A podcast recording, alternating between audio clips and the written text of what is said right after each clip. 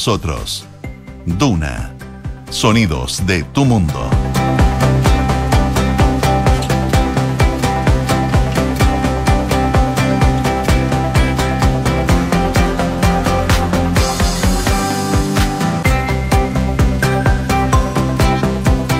de la mañana en punto. Muy buenos días, ¿cómo están ustedes? Bienvenidos a una nueva edición de Antes que nada aquí en Radio Duna. Día martes, martes 7 de marzo. Les cuento qué nos dice la Dirección Meteorológica de Chile para el día de hoy, porque ayer no tuvimos una jornada tan calurosa.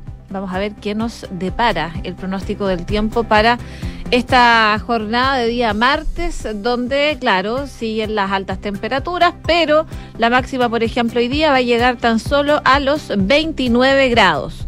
Cielos despejados, a esta hora 14 grados de temperatura, así que va a ser una jornada bastante agradable en comparación con semanas anteriores donde las máximas estuvieron por sobre los 33 grados. Bueno, hoy día vamos a tener un respiro y así por lo menos se espera que sea el resto de la semana acá en la capital. Si nos vamos a Viña del Mar y Valparaíso, donde nos pueden escuchar en el 104.1, a esta hora 13 grados, máxima de 19, cielos principalmente cubiertos, cubiertos durante toda la jornada del día de hoy. No se prevé que despeje por lo menos durante la tarde, va a estar principalmente nublado. Algo de neblina a esta hora de la mañana y para los próximos días podrían ir en aumento las temperaturas, pero no más allá de los 21 grados de temperatura. Si nos vamos a Concepción, donde nos pueden escuchar en el 90.1, a esta hora 16 grados, máxima de 18 está principalmente cubierto y así se va a mantener. Probablemente mañana tengan algo de chubascos aislados, sobre todo en las primeras horas de la jornada. Y si nos vamos a Puerto Montt, donde nos pueden sintonizar en el 99.7, 8 grados a esta hora, máxima de 18. Principalmente nublado durante esta jornada y así se mantiene para los próximos días con aumentos de temperatura. Van a ir en aumento, claro, las temperaturas, como les decía, el miércoles 19, el jueves 21, el viernes 22, pero el jueves vuelven los chubascos débiles de forma intermitente, por lo menos de aquí al sábado, según lo que nos indica el pronóstico extendido de la Dirección Meteorológica de Chile. Revisamos también a esta hora qué nos dice las calles, por supuesto, para los que están saliendo de sus casas en estos momentos, eh, los que salen en auto, los que salen en transporte público. Por ejemplo, les cuento que Metro de Santiago dice, si inicia una nueva jornada, que tengan un buen martes, no hay inconvenientes en las líneas. Transantiago dice, comenzamos la jornada listos para acompañar tu viaje. Buses desde las cinco y media hasta las cero horas y la operación nocturna es de cero horas hasta cinco y media de la mañana. Metro de Santiago, sabemos que funciona de 6 de la mañana hasta las 23 horas. Mismo horario tiene F, eh, Metro Tren NOS, que eh, destacan que ya están funcionando con normalidad en estos momentos. En las autopistas... Em, informa, por ejemplo, la Vespucio Sur, que finalizaron los trabajos en la pista derecha al poniente en el sector Plaza Oeste, en la comuna de Cerrillos. Ya está la pista habilitada. En la autopista central, ruta 5 al sur, en el kilómetro 19,19 sector Catemino Norte, ocupando pista derecha, manejen con precaución.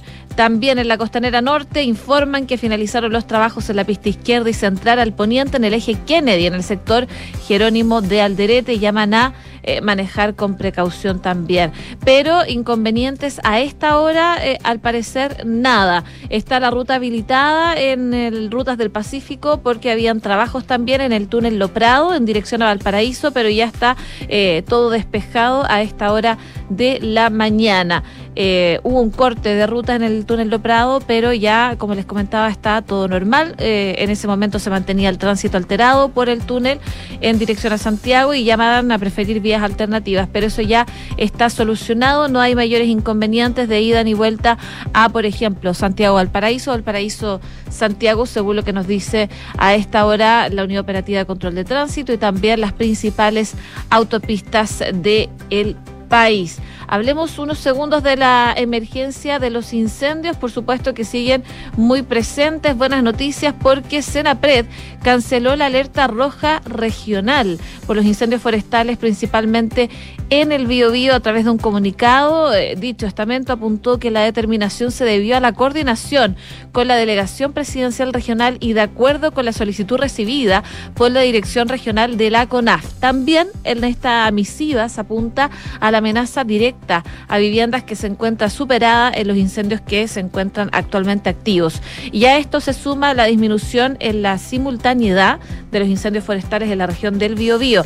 También se tuvo en consideración la Dirección Meteorológica de Chile, que está proyectando para las próximas jornadas una disminución en las temperaturas máximas, junto con el desarrollo de nubosidad y probabilidad de ocurrencia de precipitaciones débiles, lo que por supuesto ayuda bastante a esta situación de emergencia de los incendios que estuvo presente durante todo febrero y que ya va bajando la intensidad durante este mes de marzo. Hay que recordar que la alerta en cuestión fue decretada el 2 de febrero, jornada en que se reportaron los primeros siniestros de este tipo, los que a la fecha le han costado la vida a lamentablemente 17 personas Luego de la cancelación de la alerta roja para la región, se decretó entonces alerta amarilla para la zona a contar de este momento y hasta que, por supuesto, las condiciones lo ameriten. Partimos esta nueva edición de Antes que nada acá en Radio Duna con buena música y lo hacemos con Maroon 5. Vamos y volvemos, el 89.7.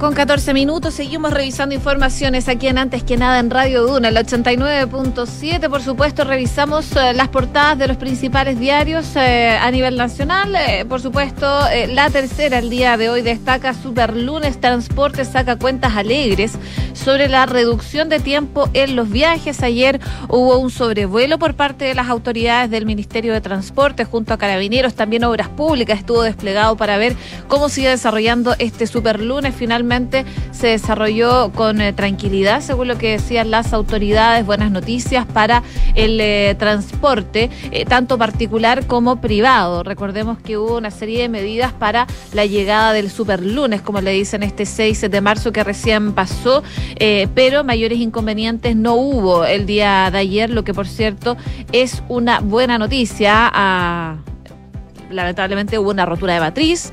En Recoleta eso, eh, claro, empañó parte del superlunes, pero era un imponderable, eh, algo que no se sabía que iba a pasar para ese lunes 6 de marzo. Eh, vamos a estar pendientes, por supuesto, a esa información en particular y a la reposición del agua en esa comuna. También la portada de la tercera destaca nuevo proceso constituyente y se inicia con un acuerdo y también, por supuesto, las primeras definiciones. Esta comisión experta debutó ayer, eh, tuvieron su ceremonia a eso del mediodía, eh, lo hicieron con un acuerdo unánime para eh, liderar la mesa directiva, mientras que la oposición va a presidir tres de las cuatro subcomisiones según los acuerdos a los que se llegaron. Los 24 expertos consensuaron todos los nombres y al momento de asumir hicieron un punto del reglamento para no votar y aprobar de una sola vez los cargos que ya habían estado negociando, de hecho, desde el domingo. El oficialismo logró quedarse con la presidencia en manos de eh, el PPD, con Verónica Undurraga.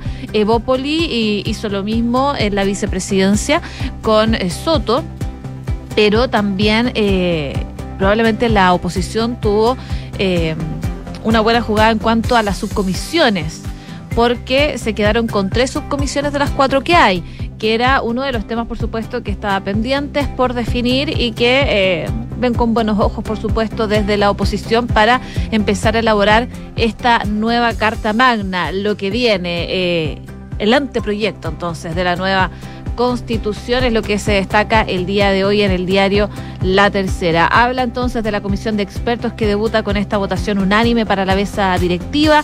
Ah, destacan, por supuesto, Verónica Undurraga, que va a presidir la instancia y la oposición va a encabezar tres subcomisiones. Y también La Tercera trae las gestiones del gobierno para no atarse a esta nueva ruta constitucional, porque llamó bastante la atención que el gobierno se mantuvo más bien al margen durante la jornada del día de ayer, a diferencia de lo que fue el proceso anterior. En portada también destaca el diario La Tercera, diputada Orsini y telefonazo a carabineros.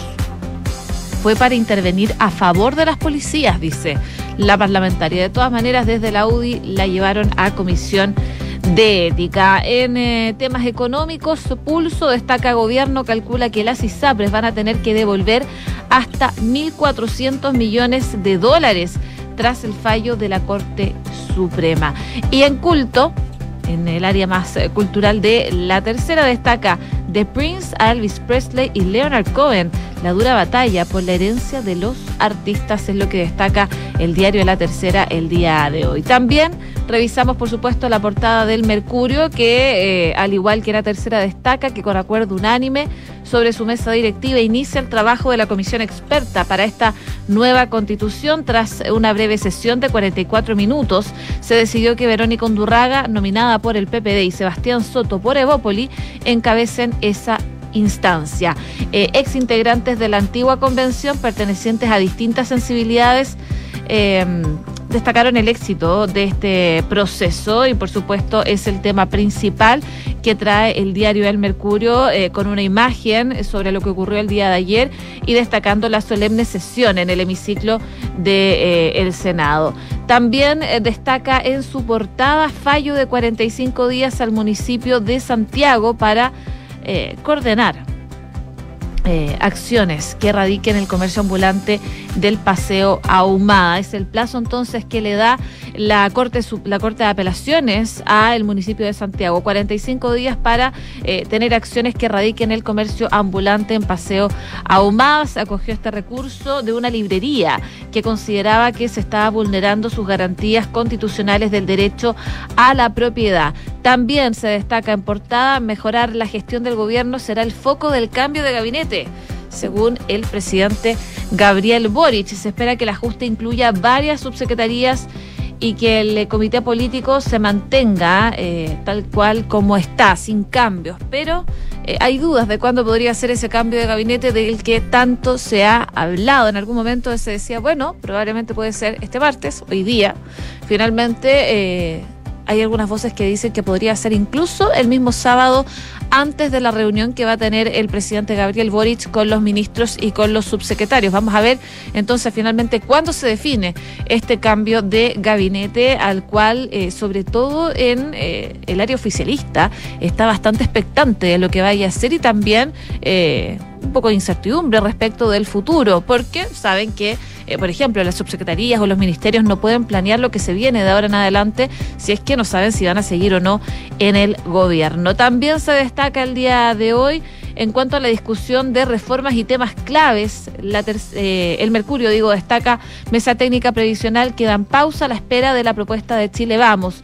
También se destaca, hoy y mañana en la Cámara el gobierno contaría con los votos para aprobar la iniciativa tributaria según los cálculos de la oposición. Y también, por supuesto, el tema de las ISAPRES se destaca acá en el Mercurio. El Ministerio de Salud va a presentar una ley corta para que las ISAPRES devuelvan los 1.400 millones de dólares a 24 meses eh, recordemos que ayer la ministra se reunió con parlamentarios, hoy día debería tener una reunión con los expertos para ver cómo sigue la situación de las ISAPRES de ahora en adelante, cómo lo enfrentan desde el gobierno. Y también, diputada Orsini niega irregularidades por llamado a general de Carabineros y afirma que lo hizo para proteger a la institución. Parte de los temas destacados, por supuesto, el día de hoy. Y como no, los factores del éxito de Yarri. También destaca el diario El Mercurio, cambios técnicos y mentales lo impulsaron a su mejor nivel desde el año 2019, por supuesto. Muy buenas noticias para el tenista nacional. Son las 6 de la mañana con 21 eh, minutos. Seguimos escuchando canciones acá en Radio Duna. Lo hacemos con Elton John, por supuesto. Sigan en la sintonía de Radio Duna, acá 89.7.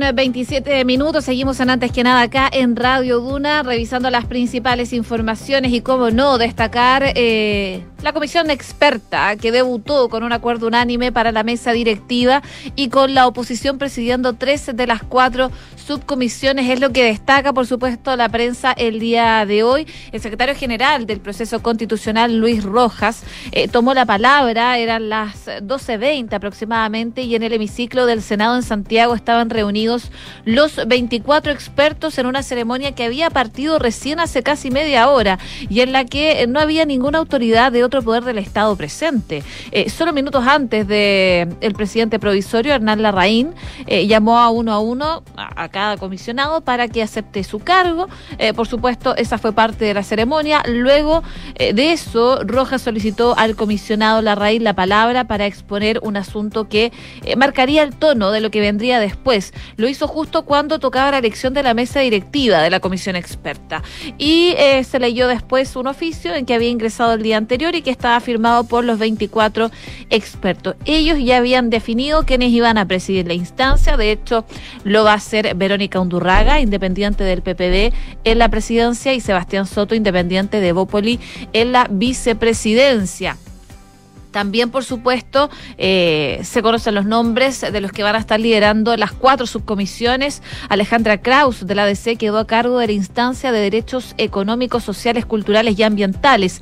Juan José Osa, de RN, va a presidir la subcomisión del sistema político, reforma constitucional y reforma de Estado. Catarina Salem, independiente de RN, va a liderar la subcomisión de función jurisdiccional y órganos autónomos. Y finalmente, Máximo Pavés de la UDI estará a la cabeza de la instancia de principios, derechos civiles y política. Por supuesto, eh, hablaron en nada personal acá en Radio Duna con el presidente de la Cámara de Diputados, Vlado Mirosevich, que eh, se refirió al receso legislativo, pero también al inicio del trabajo de la comisión de expertos. Escuchemos parte de lo que dijo el eh, presidente de la Cámara de Diputados acá en Radio Duna. Yo creo que hay, hay, hay diferencias respecto del proceso anterior. O sea, aquí yo escuché a escuché a los a los expertos de hoy y el tono era hay que defender las ideas propias con, con ganas, pero nunca con arrogancia. Yo creo que eso es un punto de partida distinto. Porque claro, yo creo que parte del error del proceso anterior fue confundir la pasión para defender tus propias ideas con la arrogancia. Son cosas muy distintas, ¿no? Este me parece que un proceso con más sobriedad, con más humildad para escuchar al que piensa distinto. Eh, sí, me parece mucho más sobrio en ese sentido. Eh, yo, además que claro, las segundas oportunidades siempre son más cuidadosas en ciertas. Yo esperaría que, este, este acuerdo vaya. Ahora, nada garantiza el éxito tampoco de este proceso, por eso que hay que cuidarlo mucho.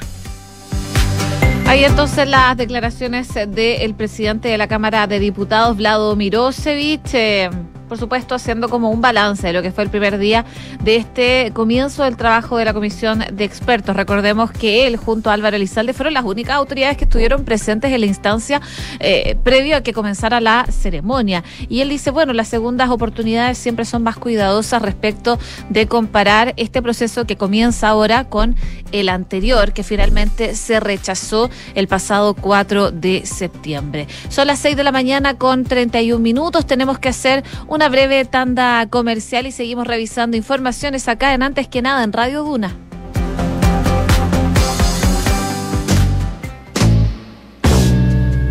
En Duna conmemoramos este 8 de marzo, reflexionando sobre los paradigmas y liberándonos de ellos. Malas Mujeres, de María Gess, con Bárbara Espejo. Locas, putas, brujas, liantas, manipuladoras, en definitiva, malas es ese lugar que nos corresponde a las mujeres, incluso desde niñas, en cuanto nos salimos de la línea que han trazado para nosotras. Pero ¿quién traza esa línea? ¿Qué delimita? ¿Qué hemos hecho para merecer que nos señalen con la letra escarlata en el pecho nada más cruzarla, aunque no seamos conscientes de que lo hacemos? Y lo que es peor, cómo detener esa mancha diminuta que de forma casi imperceptible va creciendo y oscureciéndonos poco a poco en nuestro interior. Aurora, Blancanieves, Cenicienta, todas eran jóvenes, bellas, pasivas y dóciles, y los príncipes enérgicos, aventureros, potentes y sí, quizá algo maníacos, por aquello de tomarlas como suyas sin preguntarles siquiera. ¿A quién podía ocurrírsele cuestionar esos romances? ¿Qué niña decente se habría preguntado acerca de las intenciones de los autores de aquellos relatos? Porque lo cierto es que ninguna de nosotras pensaba entonces que los hermanos Grimm eran hombres que contaban lo maravilloso que era ser hombre y lo aburridísimo que era ser mujer. Nuestra meta era el amor del príncipe y si para ello había que ser buenas, pues seríamos buenas, lo cual no significa protagonistas. Debe ser pura casualidad, pero las madrastras perversas de los Grimm y de Disney después son mujeres fuertes y astutas que no dependen de ningún hombre. Y por si fuera poco, les sobra ingenio e iniciativa. Si no se dedicasen a intentar a matar a diestra y siniestra, hasta podríamos admirar sus enormes talentos. Las heroínas de los cuentos, en cambio, no muestran un pelo de voluntad propia. Blancanieves jamás cuestiona a su madrastra y en cambio acepta todos los venenos que aquella le ofrece. Rapunzel se resigna mansamente a vivir desterrada. Cenicienta no habría pasado a la historia si la mano derecha del rey, otro hombre, no hubiese insistido tanto en que se probase el zapato de cristal. En los cuentos tradicionales son ellos los que viven la aventura y los que imprimen aliento vital a la vida de las doncellas. Solo ellos pueden restablecer el equilibrio roto por alguien que podría haber sido una amiga y compañera. Si quieres conocer otros fragmentos de Malas Mujeres, entra a duna.cl, revisa nuestra selección y también podrás participar en el sorteo de este libro de María Gess.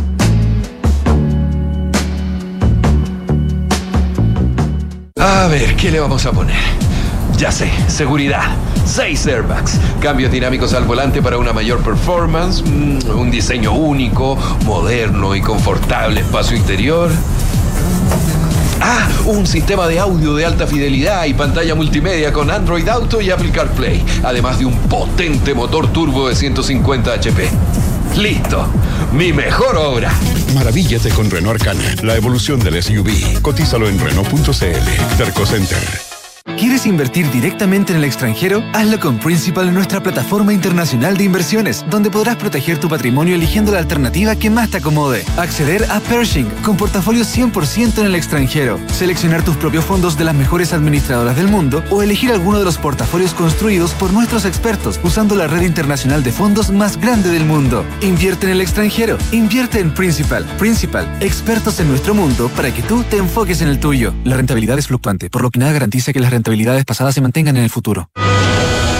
La Universidad San Sebastián se enorgullece de anunciar su nueva alianza académica y científica con el Centro de Estudios Científicos SEX, liderado por el Premio Nacional de Ciencias Exactas, Claudio Bunster. Esta alianza fortalecerá la formación académica de nuestros estudiantes de pre y posgrado, el desarrollo de la investigación y la creación de nuevos programas de doctorado para nuestra universidad. Conoce más en uss.cl. Universidad San Sebastián. Vocación por la excelencia. Marzo, aburrido. Para nada. De lunes a domingo, de 6 a 20, 30 horas, disfruta del Parque Metropolitano de Santiago. Conéctate con la naturaleza, conoce nuestros jardines, plazas de juego y zonas deportivas. Te esperamos en Parquemet. Para más información, visita nuestras redes sociales arroba Parquemet Mimbu.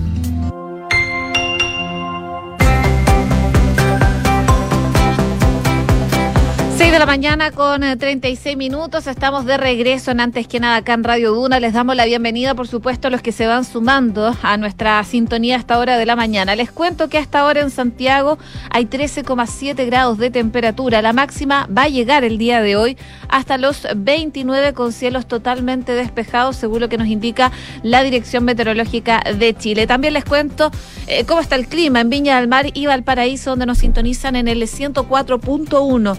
13 grados a esta hora, cielos cubiertos, la máxima va a llegar hasta los 19. En Concepción, donde nos escuchan en el 90.1, 16 grados, máxima de 18, no va a variar mucho la temperatura, eh, sí va a estar principalmente cubierto durante toda la jornada. Y en Puerto Montt, donde nos pueden sintonizar en el 99.7, 8 grados, cielos cubiertos durante esta jornada y una máxima de 18 se espera para el día de hoy. Precipitaciones probablemente ya el jueves de esta semana, según lo que nos indica la Dirección Meteorológica de Chile. Como siempre, hasta ahora hacemos un resumen de las principales informaciones que están ocurriendo en Chile y el mundo en los titulares.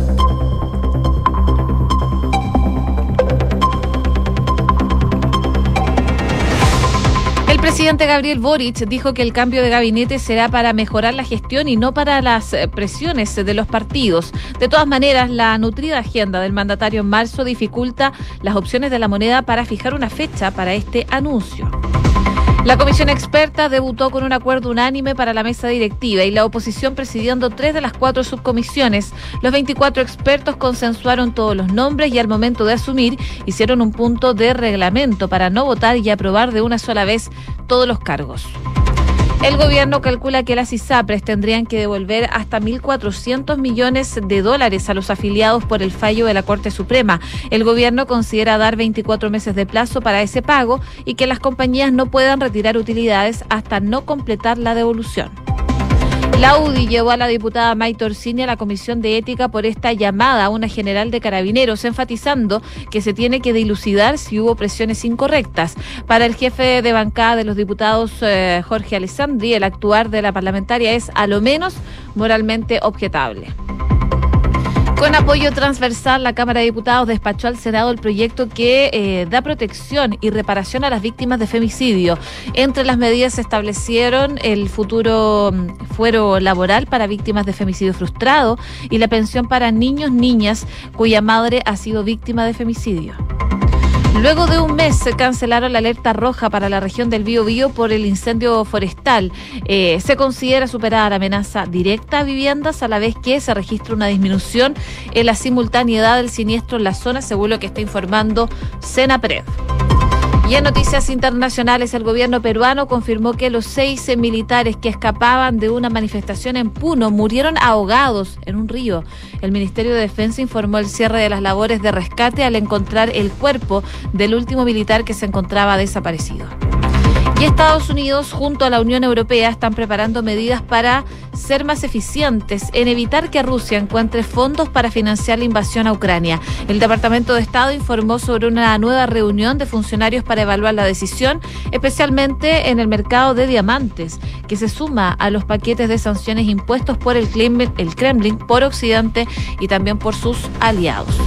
6 de la mañana con 40 minutos. Comenzamos la mañana informados en Antes que nada con Josefina Stavrakopoulos.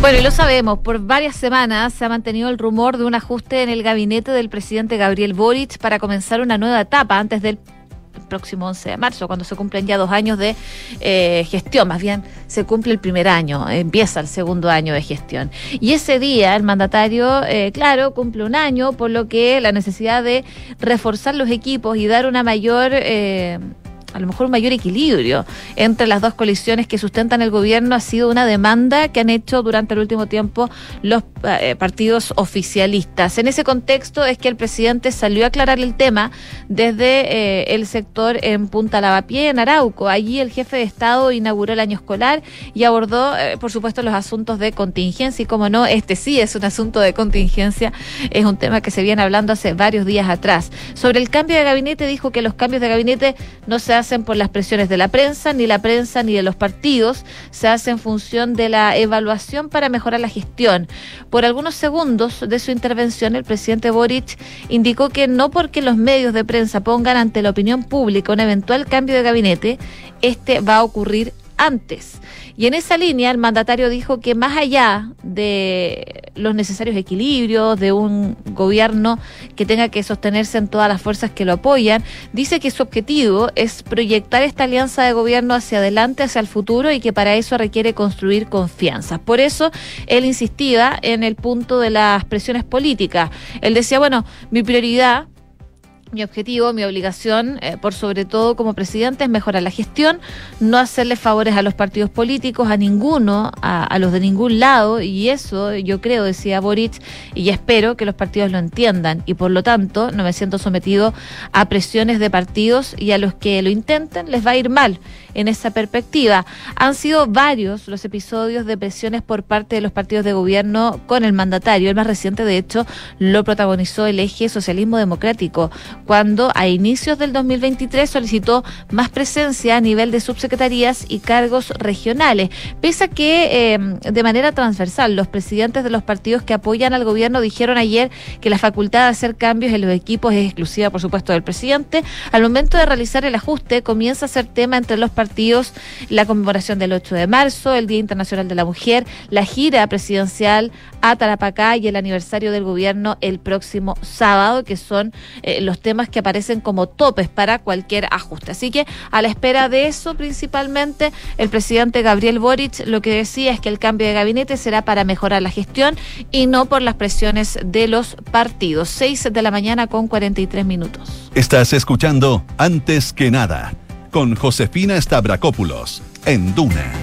Y finalmente, eh, la diputada Maite Orsini de Revolución Democrática se refirió a la polémica en la que se ha visto inmersa durante los últimos días. Ella profundizó en este llamado telefónico que realizó a una general de carabineros, a Karina Sosa, por el exfutbolista Jorge Valdivia. Y en ese contexto, la parlamentaria aseguró estar segura de su inocencia y que solo fue para intervenir en favor de las policías, fue lo que remarcó en este punto de prensa el día de ayer. No obstante, el asunto no quedó ahí y parlamentarios de oposición insistieron en esta necesidad de investigar las acciones de Orsini, algo que ya habían anunciado días anteriores. Y el diputado Jorge Alessandri, jefe de la bancada de la UDI, ingresó el caso ya a la Comisión de Ética para investigar estos hechos. Según el parlamentario, el objetivo es conocer los hechos que se han revelado a través de la prensa y por lo dicho por la propia diputada Orsini, investigar y comunicar si algo de lo que hizo faltó a la ética. Y en ese sentido aseguraba que se tiene que dilucidar si hubo presiones incorrectas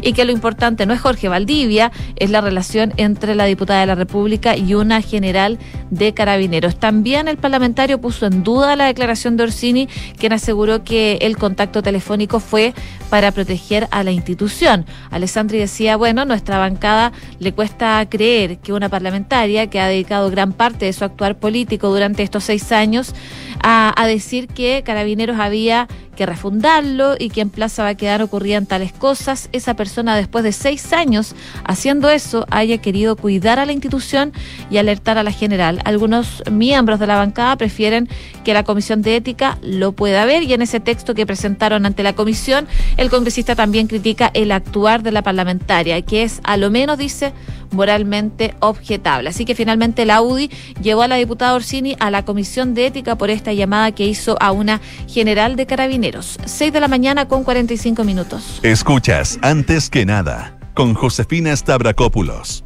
Duna.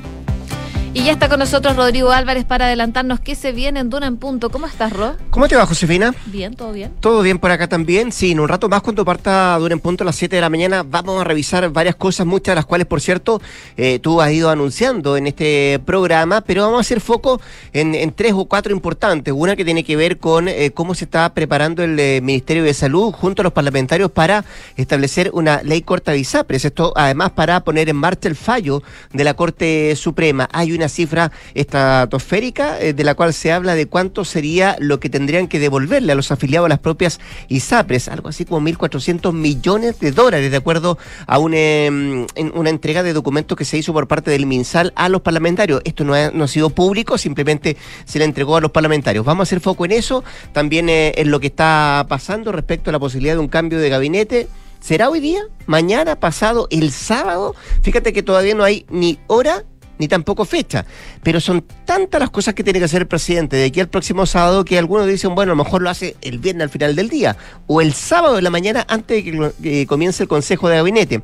Tal vez hoy día, bueno, vamos a estar pendientes de aquello, lo que sí, hay nerviosismo en algunas carteras, particularmente en aquellas que están eh, no tan bien evaluadas y se insiste de parte del socialismo democrático que esperan que este cambio o ajuste de gabinete no solo eh, sirva eh, para enmendar el rumbo, sino que también para generar eh, esto de tener el mismo nivel de subsecretarios, al menos entre el socialismo democrático y apruebo dignidad. ¿Te acuerdas tú que la semana pasada hablamos de la amenaza que recibió el argentino Lionel Messi, el futbolista, el ex, el, el astro de la selección chilena, de parte de una banda de narcotraficantes en Rosario? En Argentina. Eso fue en la Argentina, ¿te acuerdas? Sí. Ya. Bueno, ahora eh, lo que se ha ido conociendo es lo que se vive realmente en esa ciudad, en Rosario. ¿A cuánto está? 300 kilómetros de la ciudad de Buenos Aires. Fíjate que de lo que va del año ha ocurrido una muerte diaria. Están tomadas por el narco, eh, hay enfrentamientos casi todos los días eh, y esto ha generado una dura eh, enfrentamiento entre la oposición y el gobierno de Fernández, el gobierno de Argentina a propósito de cómo se está eh, tratando de hacer frente a esta violencia, delincuencia y narcotráfico en esa ciudad trasandina. Así que vamos a hacer foco también en lo que pase ahí.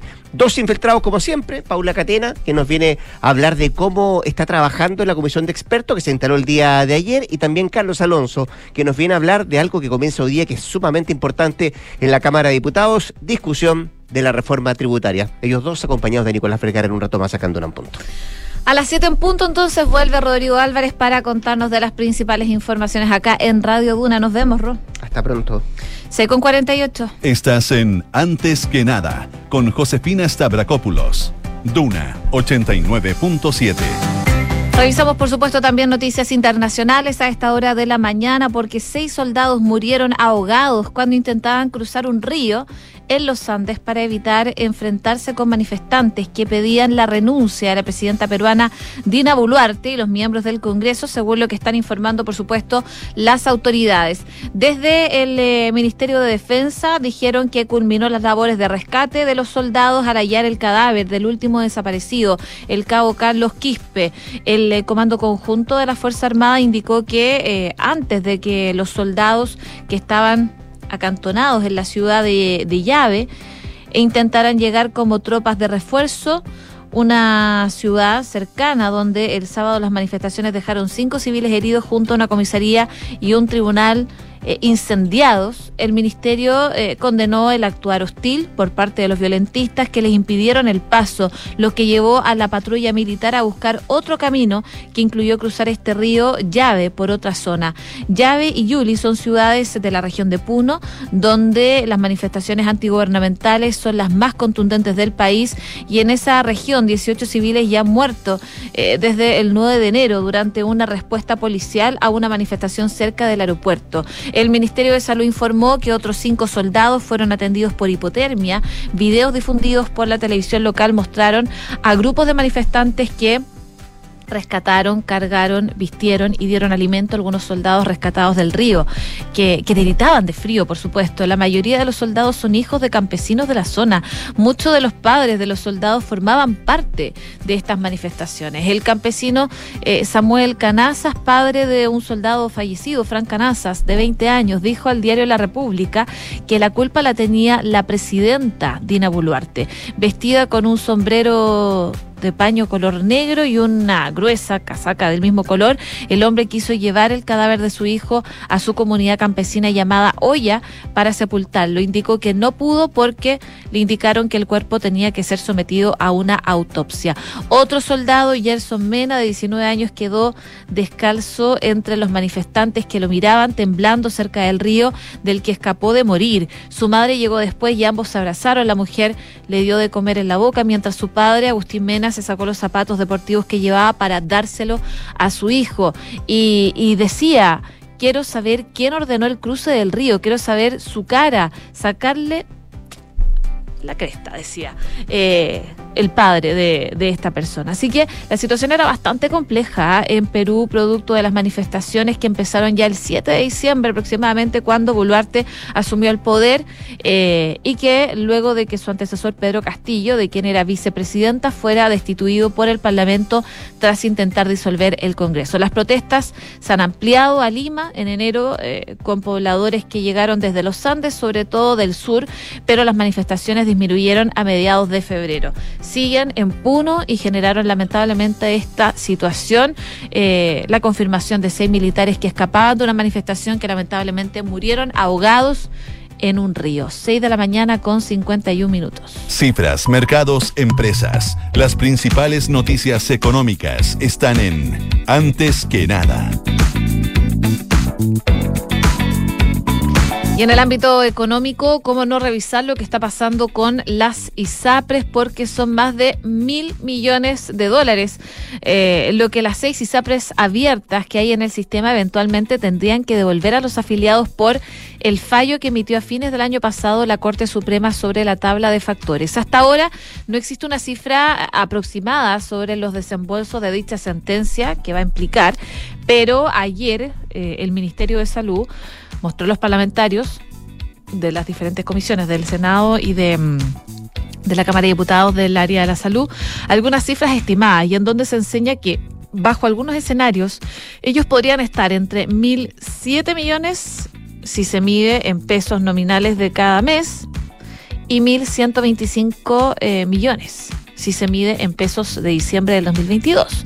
Así quedó en evidencia en una reunión que sostuvieron entonces diputados y senadores integrantes de las comisiones de salud de... eh, de dicha cartera, también la ministra Jimena Aguilera, el superintendente de salud, el director de FONASA. La cita era, claro, para dar a conocer a los parlamentarios las ideas que están trabajando desde el gobierno para presentar un proyecto de ley que consiga evitar la caída del sistema de las ISAPRES. En todo caso, los montos señalados son aproximados y podrían variar. Desde el gobierno eh, no han querido dar a conocer públicamente estas cifras. Es más, en el punto de prensa posterior a esta reunión, el superintendente de salud dijo no voy a aventurar una cifra porque hay varios elementos que son parte del proceso de modelamiento y que van a depender también de las definiciones que se tomen en cuanto al proyecto de ley. Por lo tanto, cuando ya se emita la circular, vamos a tener más claridad más o menos de la dimensión de la deuda. Ante esa declaración en el punto de prensa, el eh, senador Juan Luis Castro había señalado que... eh, se había hecho esta reunión con claridad para saber lo que deben las ISAPRES a las personas y dice que se está hablando de 1.400 millones de dólares aproximadamente, es lo que decía el senador Castro tras salir de esta reunión producto del tema de las ISAPRES. En otras noticias económicas también les cuento, el Comité de Ministros dio luz verde al plan de ampliación de Coyahuasi por 3.200 millones de dólares. La iniciativa extiende la vida útil de este proyecto por 20 años y amplía su capacidad de procesamiento del mineral e incluye la construcción de una planta desaladora que va a reducir el uso del agua continental. Por su parte, la Comisión de la Región Metropolitana aprobó otros cuatro proyectos de inversión, según lo que destaca Pulso de la tercera el día de hoy. Y también se destacan las declaraciones del presidente del Banco Central. Eh, la presidenta dice que los sorpresivos IPC y el IMASEC proponen matices al análisis sobre el camino de convergencia inflacionaria. Rosana Costa dice que aún no se ven señales claras de que la inflación a dos años se acerque al 3% y remarcó que el próximo IPOM analizará en detalle el impacto que podría tener en ello el menor precio del dólar en el mercado local. 6 de la mañana con 55 minutos. ¿Y sabías que puedes comprar de forma anticipada los servicios funerarios de María Ayuda? Entrégale a tu familia la tranquilidad que necesitan y estarás apoyando a cientos de niños de la Fundación María Ayuda. Convierte el dolor en un acto de amor. Cotiza y compra en www.funerariamariaayuda.cl. ¿Y quieres manejar tranquilo? Bueno, en Consorcio encontrarás el seguro de auto a la medida de tus necesidades, con asistencia 24/7, auto de reemplazo y reparación in situ dentro de Chile. Cotiza el tuyo en consorcio.cl. Y Notición vuelve y Carito renovado. Eh, el mejor eh, ayuda a tareas para todo el año escolar en enseñanza básica y ahora en enseñanza media también. Ingresa a icarito.cl y descubre todo el contenido desarrollado por expertos en ocho asignaturas. Te esperamos en www.icarito.cl. Bien, a continuación, Duna en punto junto a Rodrigo Álvarez. Sigan en la sintonía de Radio Duna, Cal 89.7.